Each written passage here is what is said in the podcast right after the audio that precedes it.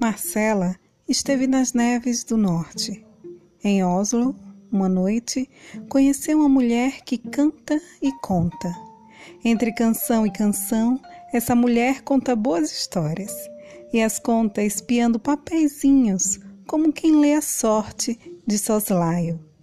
Essa mulher de Oslo veste uma saia imensa, toda cheia de bolsinhos.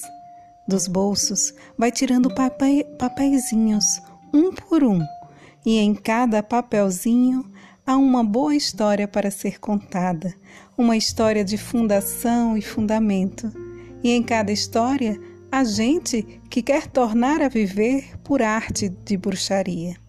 E assim, ela vai ressuscitando os esquecidos e os mortos, e das profundidades desta saia vão brotando as andanças e os amores do bicho humano, que vai vivendo, que dizendo vai.